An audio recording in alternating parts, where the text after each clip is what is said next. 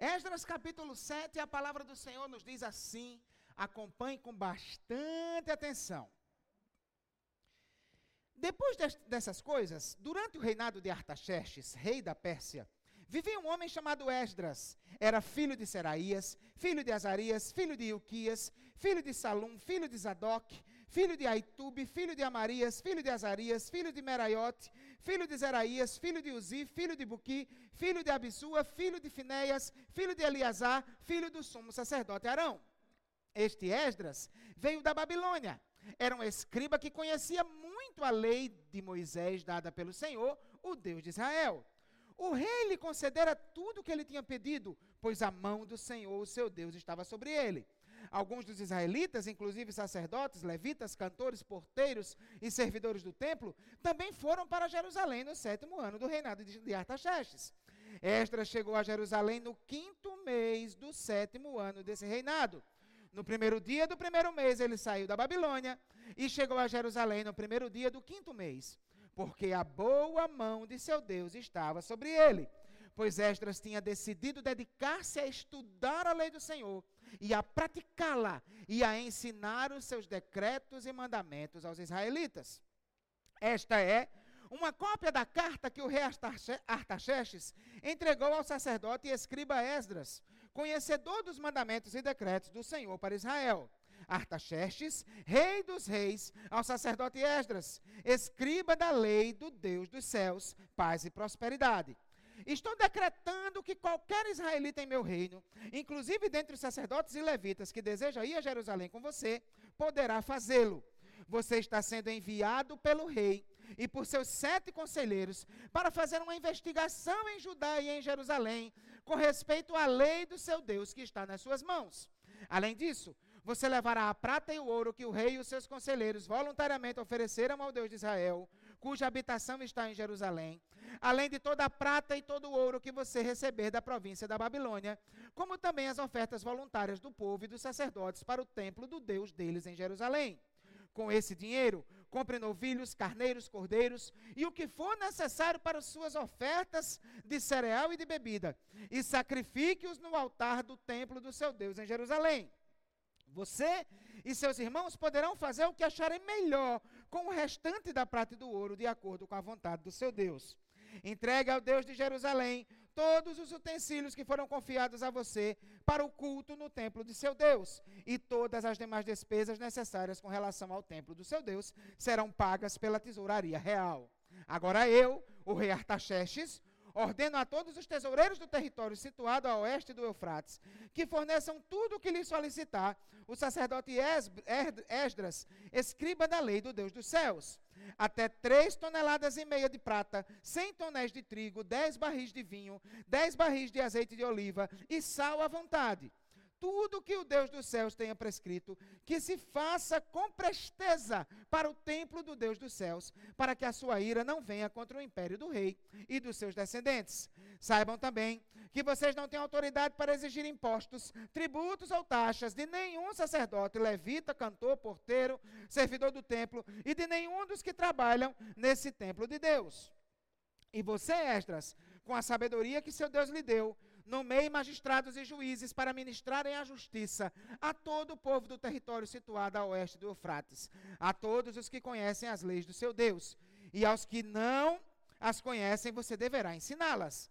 Aquele que não obedecer à lei do Deus de vocês e à lei do rei será punido com a morte, ou com o exílio, ou com o confisco de bens, ou com a prisão.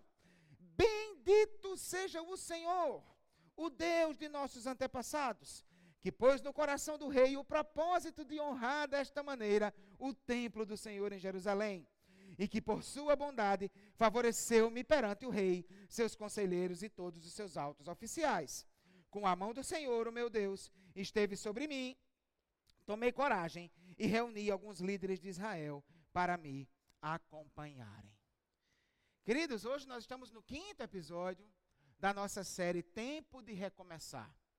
E o episódio de hoje é O Servo que Deus usa. Por favor, feche seus olhos, curva sua cabeça, vamos orar mais uma vez. Ah, Paizinho querido em nome de Jesus. Eu quero te pedir agora, Pai, que o teu Espírito assuma o controle desse momento. Que nós possamos ouvir a voz do Senhor, aprender tua palavra, ser edificados, abençoados, instruídos. Que a tua palavra, Pai, molde o nosso ser. E que nós saiamos daqui, Senhor, mais parecidos com teu filho Jesus. Nos abençoa, Pai. É o que eu te peço. Em nome de Jesus. Amém, Senhor. Queridos, por que a nossa série no livro de Esdras tem como título Tempo de Recomeçar? Por que esse título? Na verdade, porque o livro de Esdras, juntamente com o de Neemias, né, narra exatamente o recomeço de Israel como nação após os 70 anos de cativeiro babilônico. Então, o livro de Esdras é sobre o recomeço de Israel. Nós também estamos vivendo um recomeço pós-pandemia. Né? Consequentemente, nós entendemos que era os, as lições que esse livro tinha para nos ensinar eram extremamente pertinentes para o momento que nós estamos vivendo. Quando nós olhamos para o livro de Esdras, nós vamos perceber que esse recomeço aconteceu, pelo menos na narrativa, por fases. A primeira fase, que vai do capítulo 1 até o capítulo 6, que a gente concluiu no domingo passado, é uma fase focada na reconstrução do templo. Então essa é a ideia. A ideia é era reconstruir o templo do Senhor. Tinha um, le, um, re, um líder designado, Zorobabel, aquele que teve capacidade dada por Deus para conduzir o povo nesse período até a construção do templo. Agora o templo já estava construído. Consequentemente, a partir do capítulo 4, o livro de Esdras agora vai dar um novo foco temos uma nova fase da reconstrução. A primeira fase foi a reconstrução do templo, a segunda fase agora é a reconstrução do povo. Por que a reconstrução do povo? Porque esse povo tinha passado 70 anos se contaminando com as crenças e as práticas do paganismo babilônico.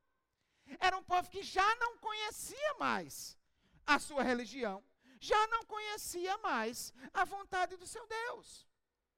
Consequentemente, prime na primeira fase, nós estávamos ali no foco. Era construção, reconstrução, né? Construir o templo. Agora, esse povo precisava ser reconstruído de acordo com a palavra do seu Deus. Então, consequentemente, era necessário um novo líder.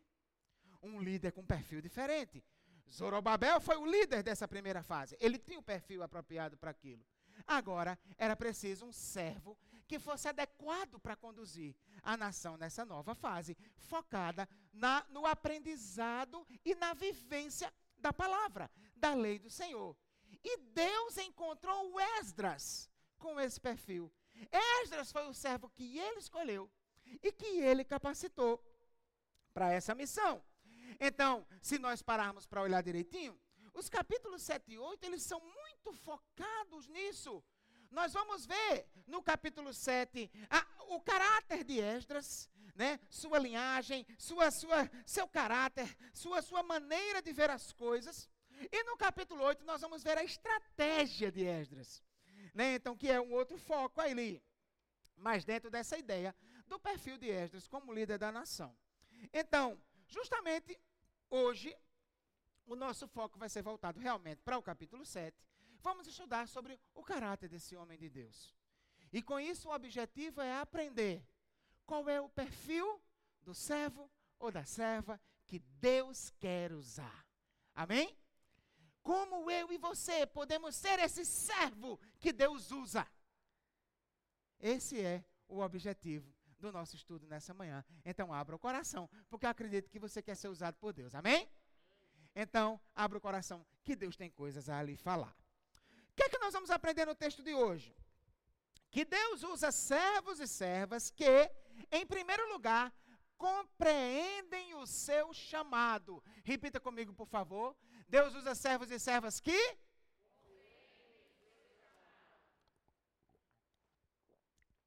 Vamos começar relendo os versos do 1 ao 7. Acompanha aí.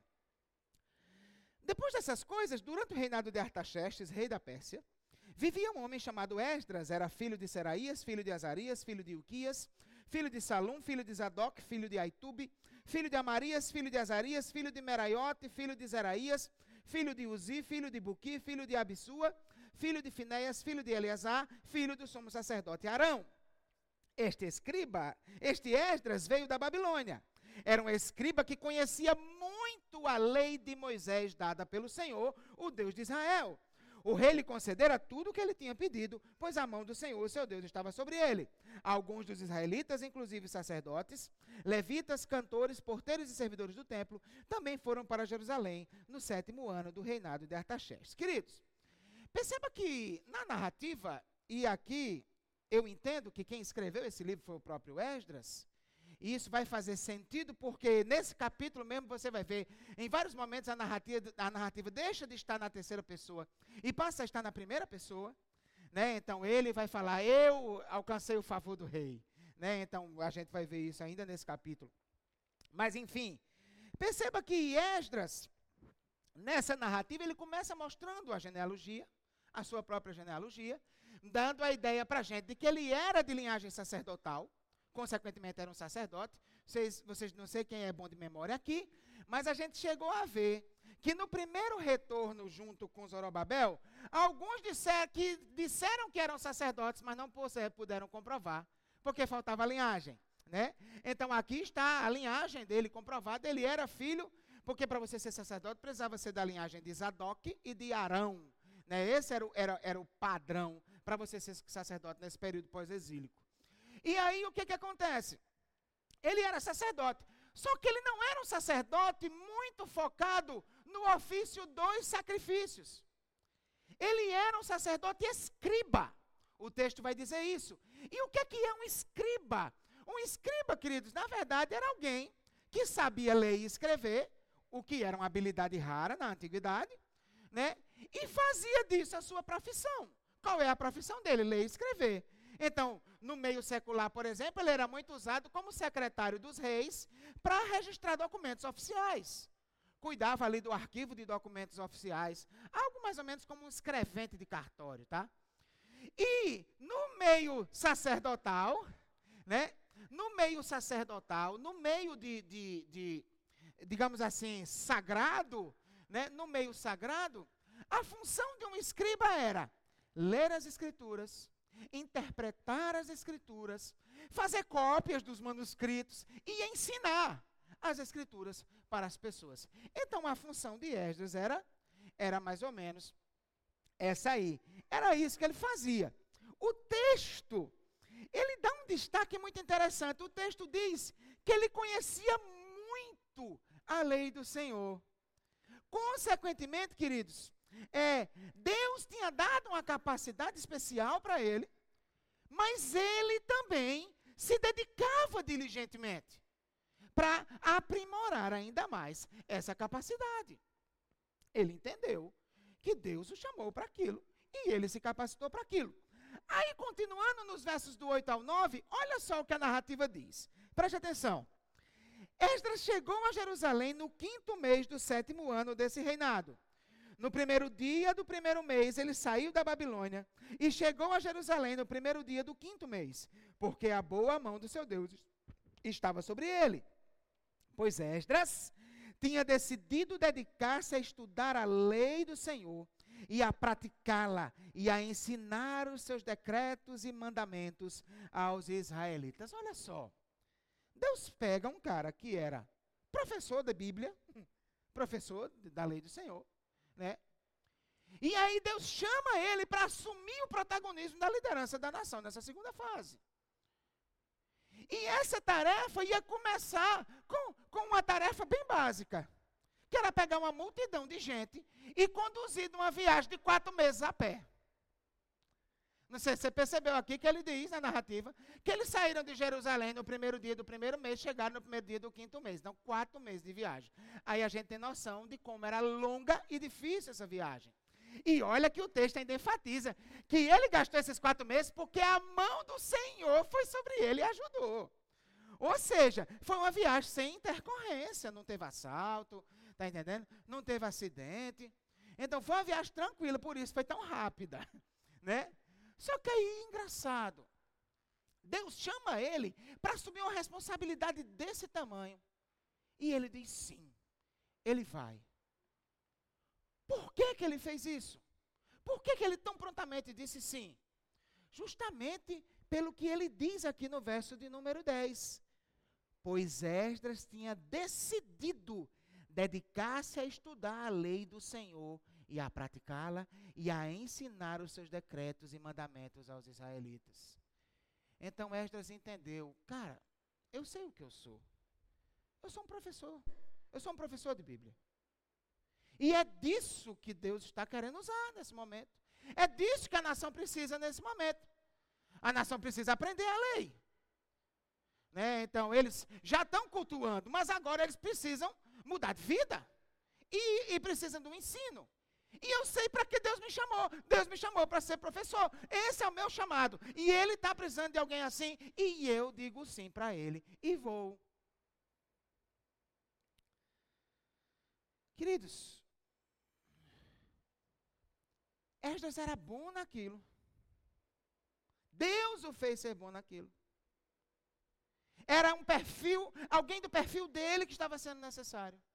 E ele simplesmente foi servir naquilo que ele sabia fazer. Em que você é bom? Você me pergunta, você é bom em quê? Entenda, quando eu estou falando aqui ser bom, eu não estou falando de ser o melhor do mundo, melhor do que todo mundo, alguém já perfeito, que, não, que não, ainda não precisa desenvolver mais. Não estou falando nada disso. Quando eu falo ser bom, o que eu quero dizer com isso é: você tem uma inclinação natural para determinada atividade. Você tem facilidade com aquilo. Você aprende daquilo relativamente mais rápido do que as outras pessoas. E você costuma fazer bem feito aquilo. É isso que é ser bom. Nada mais do que isso. Tá? E aí, queridos, por que, que é importante você saber em que você é bom? Por que, que você precisa parar e pensar? Vem cá. Quais são as habilidades que Deus me dá? Quais são as capacidades que Deus me dá? Por que, que isso é importante? Queridos, por uma razão simples. Porque se você é bom em alguma coisa, é porque Deus lhe capacitou para isso, amém? E se Deus lhe capacitou para isso, é porque é justamente nisso que Ele quer lhe usar. Essa é a lógica da coisa. Então, se você conseguir perceber para o que você tem habilidade, você encontrará ali o seu chamado.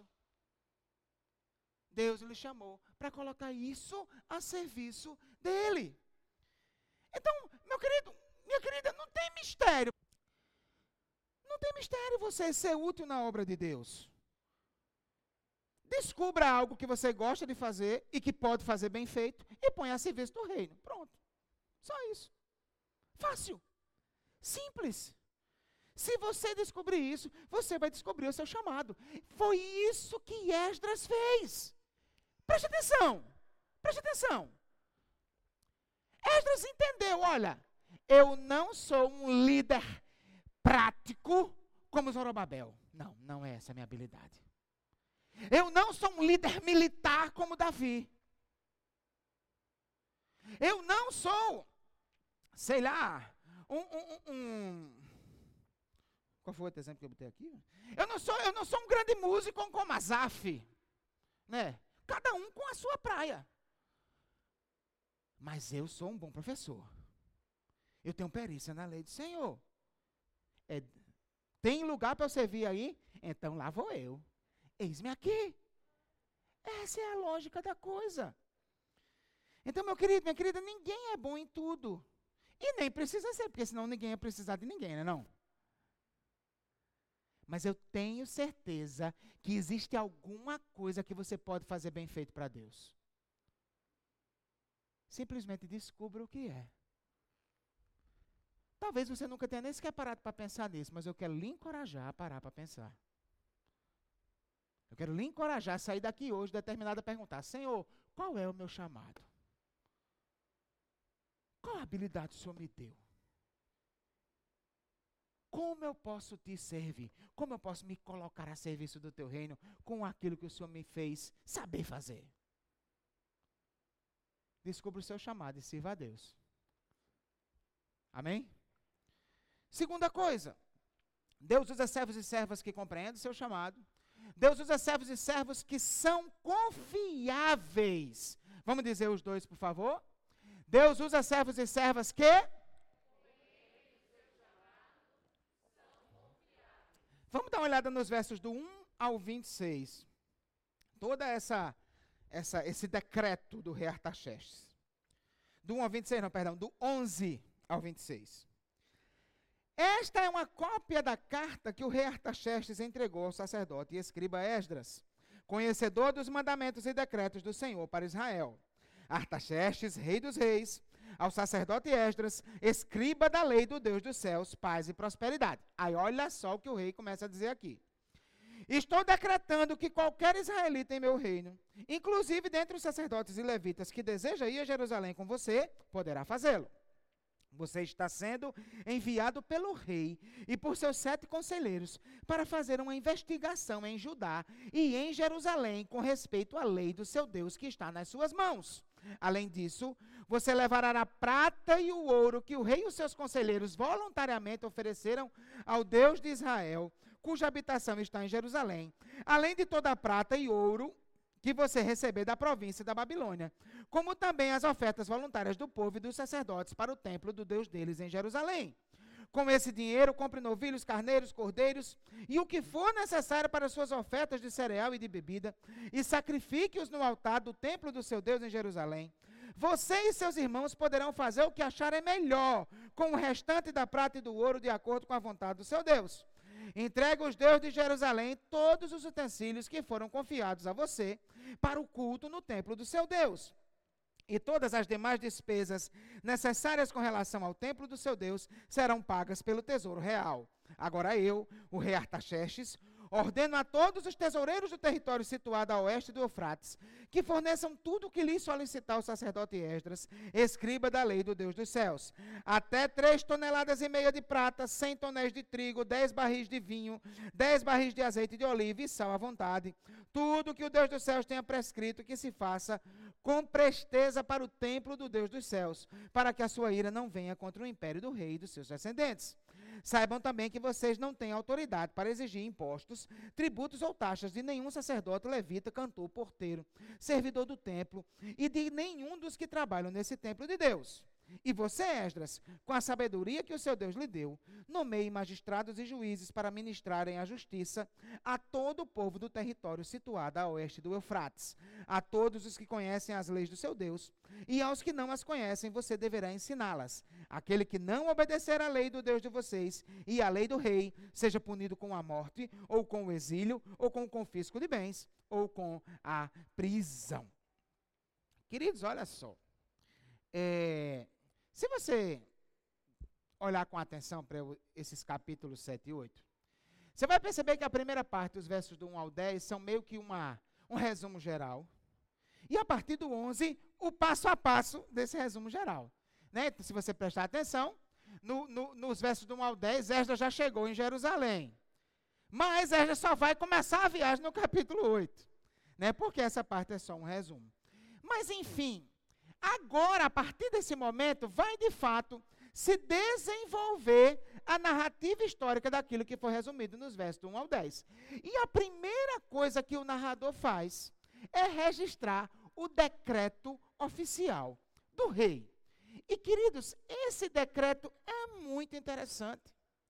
Porque ele dá a Esdras, o rei simplesmente resolve dar a Esdras um conjunto absurdo de poderes um conjunto gigantesco de responsabilidades. Olha só as coisas que o rei deu para Esdras aqui. Primeira coisa, ele nomeou Esdras a narrativa vai dizer, para fazer uma investigação acerca da lei do Senhor no território de Jerusalém e Judá. O que é que isso significa? Significa que ele iria olhar para os habitantes de Jerusalém e Judá, aqueles que foram com Zorobabel, né, que já tinham povoado ali na primeira etapa da, do, do, da, do retorno, e ver se eles estavam vivendo de acordo com a lei de Deus. Então o papel deles era para ver se o povo estava cumprindo a lei. Em outras palavras, o rei deu a ele uma autoridade judicial. Uma autoridade de olhar para a pessoa e dizer: você não está cumprindo a lei. Deu a ele essa autoridade. Aí, não somente isso. o rei deu a ele uma fortuna gigante em ouro e prata, que foi doada pelo próprio rei e pela corte real, e também pelos babilônicos e também pelos judeus que moravam na Babilônia. Pois na mão dele diz: Olha, está aqui, leva. Mas não somente isso, quando chegar lá, você vai administrar, vai garantir que os sacrifícios aconteçam, e com o que sobrar, você faz o que você quiser. Me diz se existe um negócio desse. Com o que sobrar, você decide o que vai fazer. Uma coisa surreal. Além disso, o rei deu carta branca para ele solicitar recursos do tesouro imperial lá no território de Judá. Se você prestar atenção, ele, ele envia um recado para os, os, os, os representantes do império locais, né, lá na região de Jerusalém, e diz: olha, ele pode solicitar o que ele precisar, até tantos tonéis de tantos tonéis de trigo, tantos tonéis de vinho, tantos tonéis. Deu a ele liberdade para chegar lá e dizer: me dê vinho do tesouro real, me dê azeite do tesouro real, me dê trigo do tesouro real. Como se não bastasse, deu a ele e todos os servidores do templo isenção total de impostos. E para encerrar, Ainda disse a Esdras: Olha, Esdras, e você tem o direito de escolher quem você quiser para serem juízes aí no território para julgar se as pessoas estão cumprindo a lei do seu Deus e a lei do rei. Meu amigo, e no final ainda disse assim: olha, quem não cumprir a lei é para ser punido com morte, com prisão, com confisco de bens. Só que quem é que vai determinar essas penas?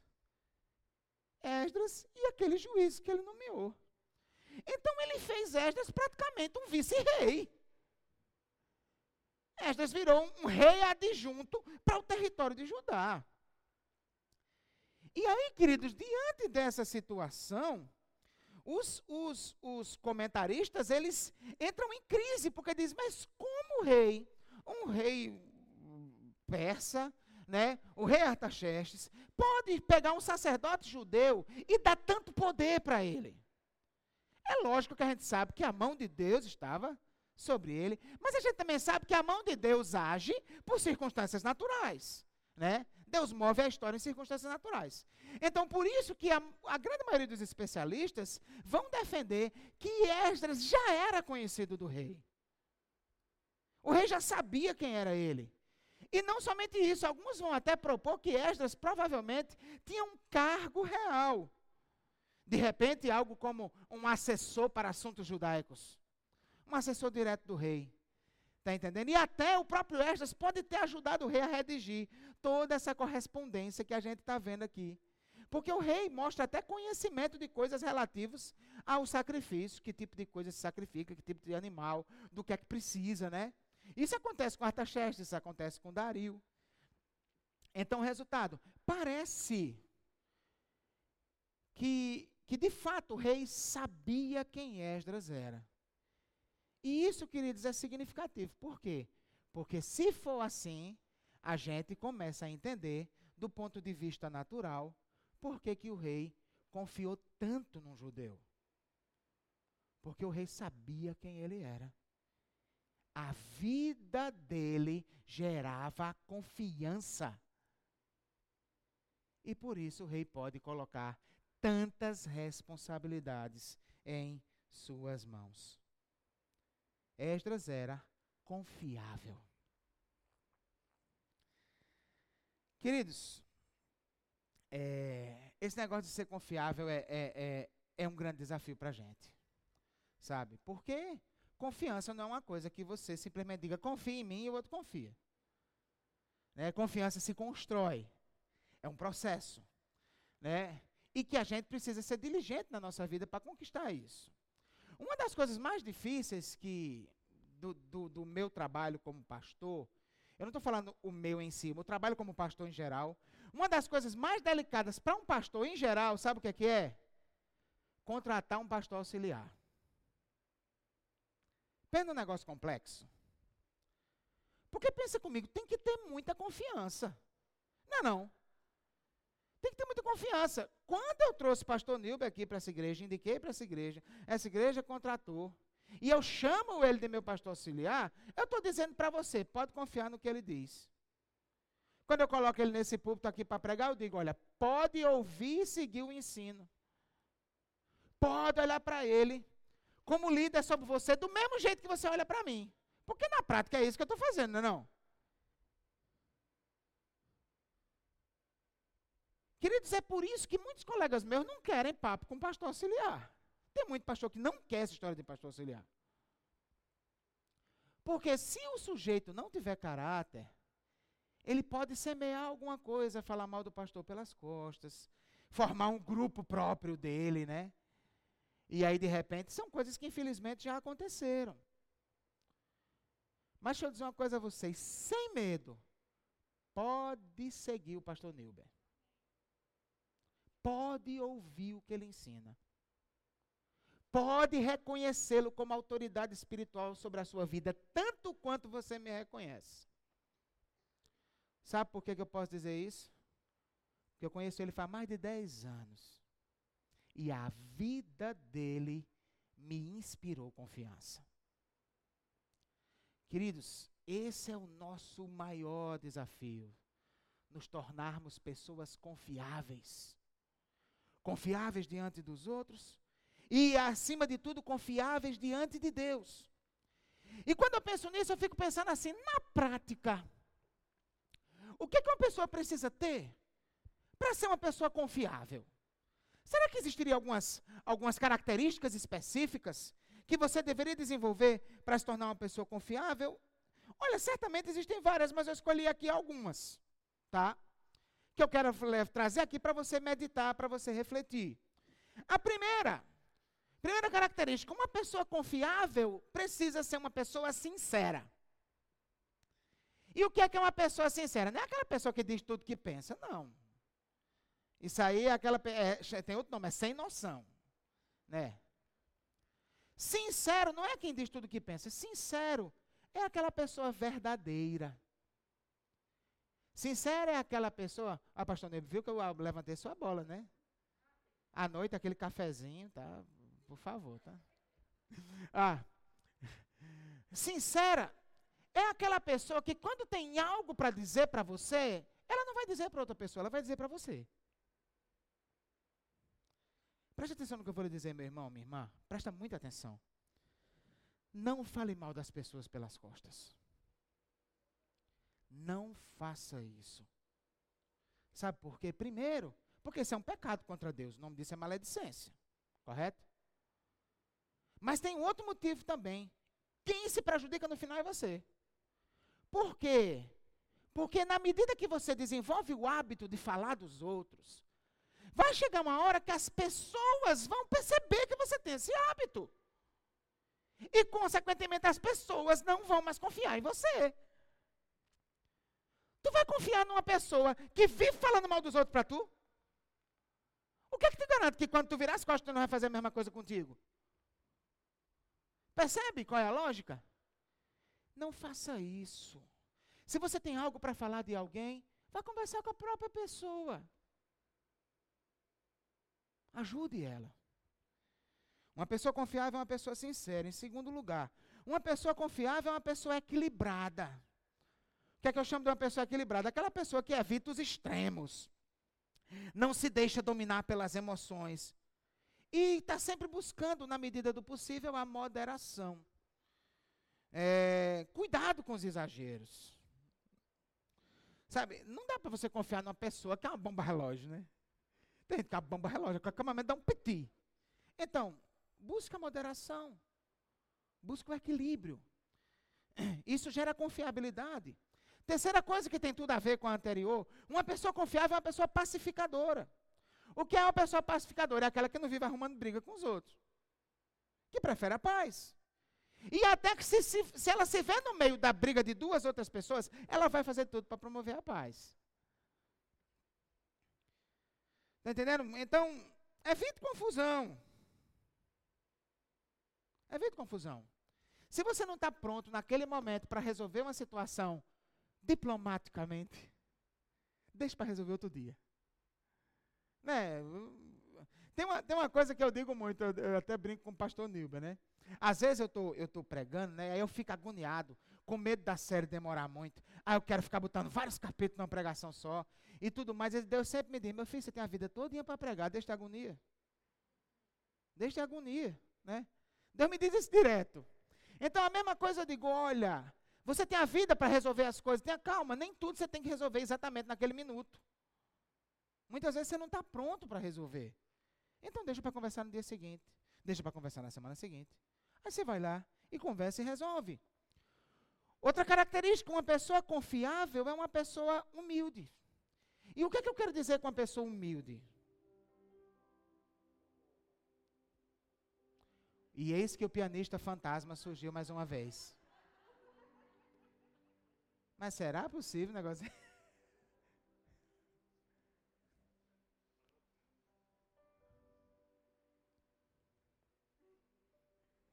Estão querendo que eu faça a coreografia. Não me faça pagar esse mico aqui, por favor.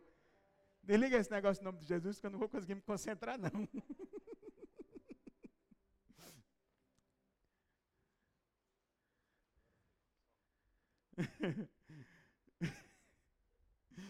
Queridos, são, são as, as peculiaridades da tecnologia, né? A tecnologia ela traz muitos benefícios para a gente, mas vez por outra ela nos prega umas peças. E é, essa é uma delas, mas está de boa. Vamos lá. Então, a pessoa humilde, quando eu, quando eu falo humilde, eu estou falando de alguém que sabe que pode cometer erros.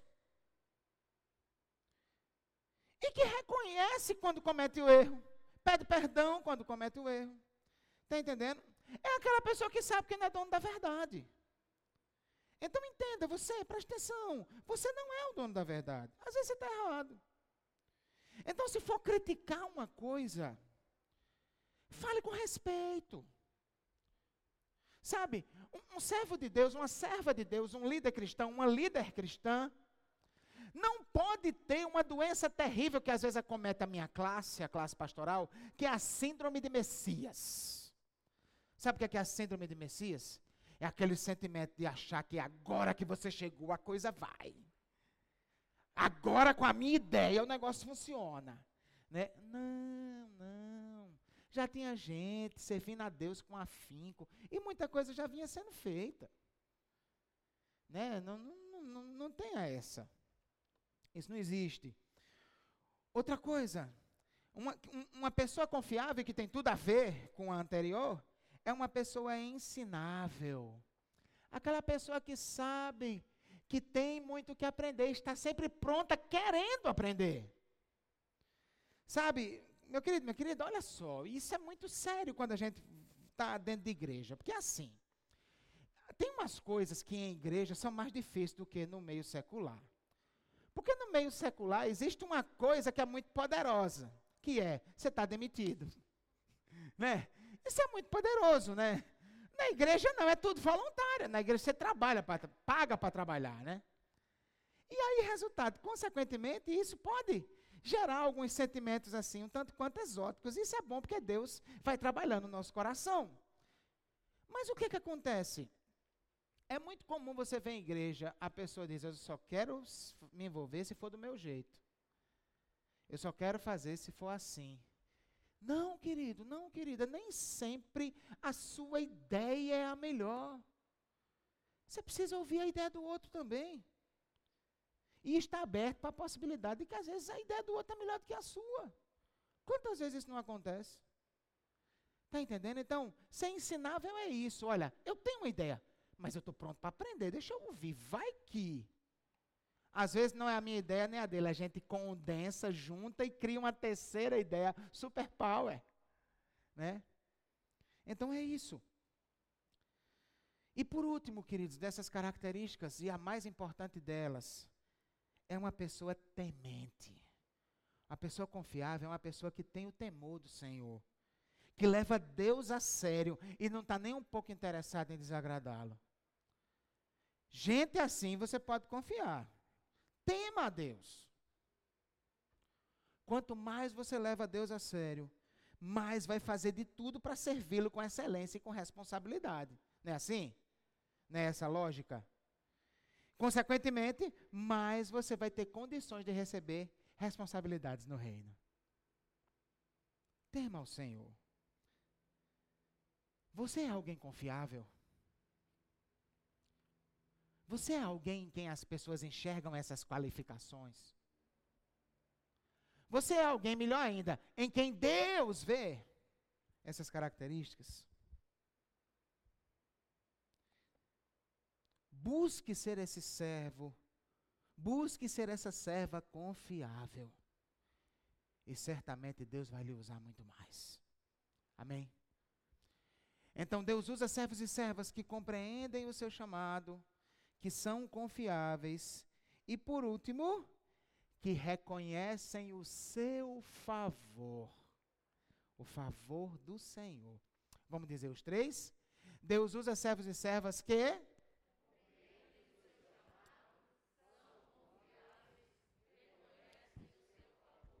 Então, no verso 26, encerra a carta de Artaxerxes, o decreto real. E aí, a partir do verso 27, a voz que fala é a de Esdras. Até o verso 26, a voz que fala é a voz do rei. A partir do 27 é a voz de Esdras. E olha só o que é que Esdras vai fazer. O que é que ele vai dizer? Bendito seja o Senhor, o Deus de nossos antepassados, que pôs no coração do rei o propósito de honrar desta maneira o templo do Senhor em Jerusalém, e que por sua bondade favoreceu-me perante o rei, seus conselheiros e todos os seus altos oficiais. Como a mão do Senhor, o meu Deus, esteve sobre mim, tomei coragem e reuni alguns líderes de Israel para me acompanharem. Queridos, olha que coisa interessante. Esdras, Parece que Esdras olha para aquele decreto, eu imagino que ele começa, ele vai lendo aquilo ali, né? Porque ele tá, transcreveu o documento, né? Então eu imagino que ele vai lendo aquilo ali, acho que até ele tem dificuldade de acreditar. Caramba, o rei deixou até isso. O rei me deu até esse poder. Isso tudo. Aí ele começa a louvar. E as palavras que ele diz para Deus nesse louvor também nos ensinam muito sobre o caráter dele. Também nos ensinam muito sobre o coração de um servo que Deus usa. E aí, o que é que, o que é que é significativo aqui? Tem algo que eu quero lembrar você, para que, que você perceba ainda a dimensão do drama desse negócio aqui. Eu não sei se você se lembra que no domingo passado, o tema foi sobre os inimigos se levantando, os opositores, né? E você se lembra que tem uma hora que o narrador faz um sanduíche futurista. o que é que ele faz? Ele está no tempo de Dario, mas aliás, não é que ele está no tempo de Dario, ele está narrando o tempo de Dario, mas ele já está no período lá para frente, né? E aí ele vai e em, vai comentar uma situação que acontece num rei do futuro, em que os, os aquelas pessoas que foram subornadas pelos povos vizinhos de Israel, provocaram esse rei e convenceram esse rei que não valia a pena permitir a construção do templo de Jerusalém. Estão lembrados disso? Quem está conectado, está lembrado? Você lembra que rei era esse? O mesmo Artaxerxes que está escrevendo essa carta. Então preste atenção. Esdras estava diante de uma situação surreal. Porque veja bem, Ciro, o primeiro rei que deu o primeiro decreto para os judeus voltarem para Jerusalém, ele conquistou o Império Babilônico, né? Tirou Nabucodonosor do trono, assumiu assumiu o lugar, né?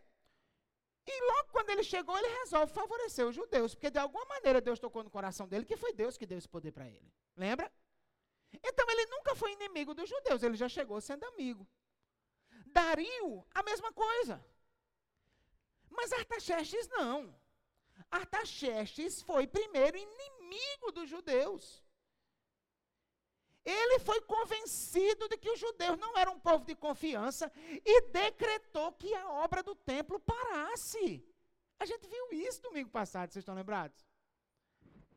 Mas agora o sujeito, mudou dramaticamente. Então, se Ciro e Dario foram da água para o vinho, Artaxerxes foi do fel para o vinho, né? Foi uma coisa surreal. E aí Esdras olha para aquilo tudo, e isso que é significativo. Vê tanto poder que o rei te, deu para ele, vê o tamanho do, do, do favor que ele alcançou diante do rei. E eles chegam à conclusão: isso não pode ter acontecido porque esse rei é bonzinho. E isso também não pode ter acontecido porque eu sou um cara muito, muito tampa. Hoje o negócio está brabo, hein? Vou tomar.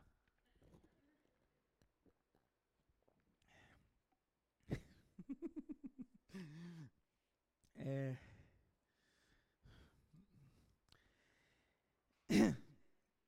Então,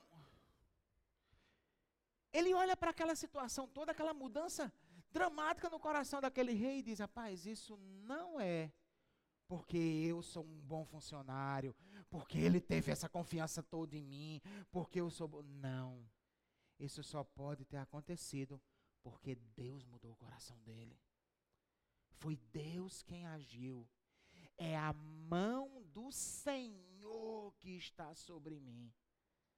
É Deus quem está nesse negócio e fazendo tudo isso acontecer. Queridos, com isso nós aprendemos uma qualidade indispensável para um servo de Deus, para uma serva de Deus. É reconhecer que as nossas vitórias não vêm de nós mesmos. Que as nossas vitórias vêm das mãos do Senhor. Eu vivi uma, uma experiência com um cantor gospel que foi meio traumática. Eu tinha decidido que eu não ia dizer o nome do santo, entendeu? Mas como no culto da manhã tem transmissão, eu vou dizer. Foi com aquele cantor Kleber Lucas. Tá entendendo? De noite eu não vou dizer não, para não, não. Fica só entre a gente. Mas aí, o que foi que aconteceu? Eu era pastor em Mossoró. E aí, o, as, os pastores tinham uma, uma entidade que congregava eles que chamava-se Amém, a Associação dos Ministros Evangélicos de Mossoró. E a Amém estava promovendo um evento, uma marcha para Jesus. E aí contratou ele para vir cantar no trio elétrico, puxando essa marcha para Jesus. E me deram a missão de ir em Fortaleza buscar. Ele com a equipe dele, tinha um ônibus que tinha sido contratado, o, o, o avião ia até Fortaleza, de Fortaleza vinha no ônibus e eu fiquei encarregado de receber eles, levar eles para almoçar, colocar dentro do ônibus e trazer para cá. Beleza. Foi eu e outro pastor. Aí chegamos lá. Fiquei esperando. Quando eles saíram do portão de desembarque, ele vinha na frente. E eu cheguei para ele e disse: Bom dia, meu irmão, eu sou o pastor Emanuel, eu vim aqui buscar você com a sua equipe. Ele simplesmente passou direto e fez: Duarte! Que é o secretário dele. Aí eu, Aí o Duarte diz: Ô pastor, tudo bem? Que bom que você veio, tal, não sei o quê. Aí o Duarte, muito prazer em lhe conhecer. né? Aí, resultado, eu disse: Ó, oh, Duarte, a gente precisa almoçar, o ônibus já está ali. Aí ele disse: Não, pastor, só indique quando é o ônibus que eu vou com a equipe colocar o equipamento. Está entendendo? Aí eu digo: Olha, o ônibus é esse ali, já está tudo certo. Aí o pessoal foi, colocou o equipamento. E aí foi almoçar, né? E aí, quando saiu de lá, entrou todo mundo no ônibus. E eu digo assim, não, ele devia estar apressado, né? Vamos dar uma segunda chance, né? E aí ele sentou aqui, numa cadeira aqui, e eu sentei na cadeira do outro lado do corredor, mais todos. Quando ele olhou que viu que eu sentou, ele se levantou e foi lá para trás. Porque ele não queria papo mesmo, né? E eu olhando assim, eu dizia, meu amigo, esse negócio está errado. Está desmantelado, né? Deus não está nessa parada, não, porque não tem condição. E aí, lá para as tantas, eu escutando uma conversa dele com o pessoal, falando não sei o quê, porque alguém tinha dito que ele era arrogante. E ele conversando sobre isso. Aí, daí a pouco, ele pegou e diz a seguinte frase: Eu nunca esqueci. É muito fácil dar glória para Deus quando você não tem glória. Aí eu digo: Ah, não. Hoje em dia eu não teria dito nada, tá entendendo? Mas naquela época, aí eu virei para ele e fiz: Não, meu amigo. O que facilita você dar glória para Deus é você ter sanidade mental. É você saber que de fato a glória não é sua. Aí virei para frente, sabe? Meu, gente, sabe? Por isso, sabe? É por essas e outras que esses que essas figuras caem, sabe? É por essas e outras que essas figuras tão rapidamente sobem, tão rapidamente vão para nada. Porque perde completamente o senso da coisa.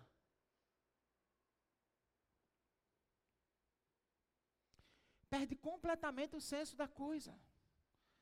Está entendendo? Então, o que é que eu e você precisamos saber?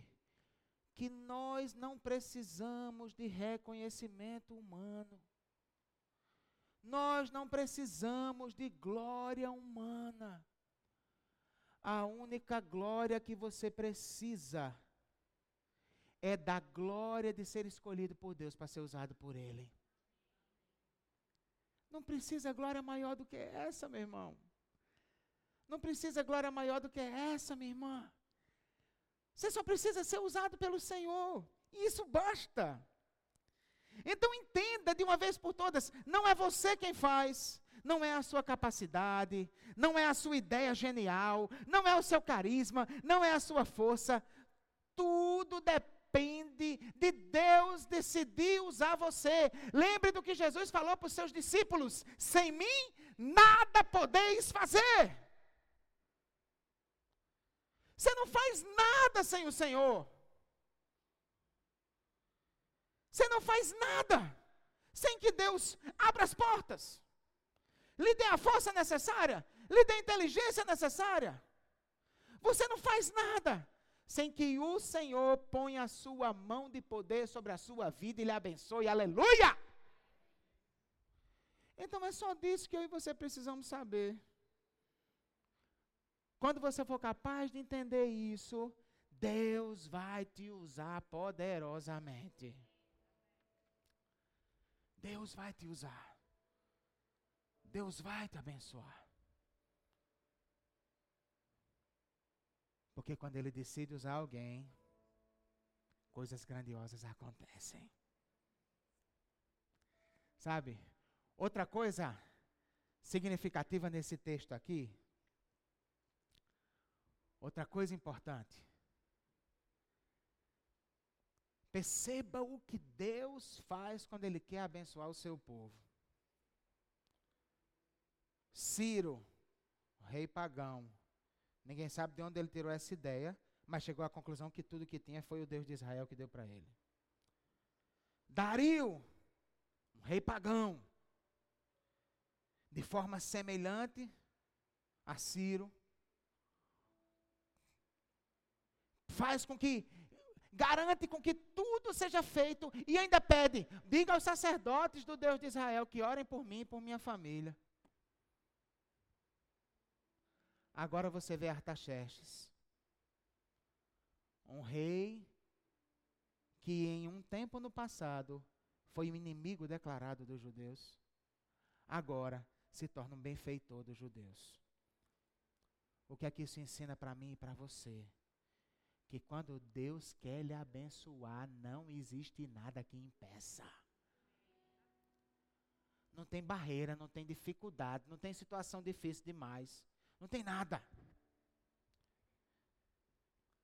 Deus vai levantar o amigo e vai usar o amigo para lhe abençoar. Vai levantar o desconhecido e vai usar o desconhecido para lhe abençoar. Vai levantar até o inimigo e vai usar o inimigo para ele abençoar. É assim que ele faz. Então eu e você não temos o que temer. Não temos o que temer. Ele pode todas as coisas. Aleluia. Encerrando, queridos. Concluindo. Deus fez coisas extraordinárias através da vida de Esdras. Esdras, ele ocupa uma posição tão importante. No judaísmo posterior, na tradição judaica, que muitos rabinos chegam a chamar Esdras de o segundo Moisés. Por conta do tamanho da obra que Deus realizou ali naquele momento. De forma tão parecida com o Êxodo, né? Do que Deus realizou através de Moisés.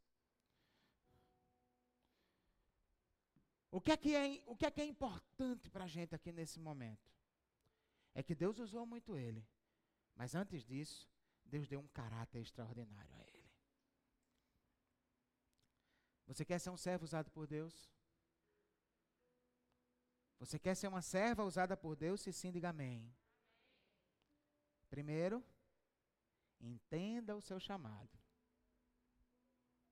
Veja aquilo que Deus está te dando capacidade para fazer. É isso que você vai fazer. Segundo, seja confiável.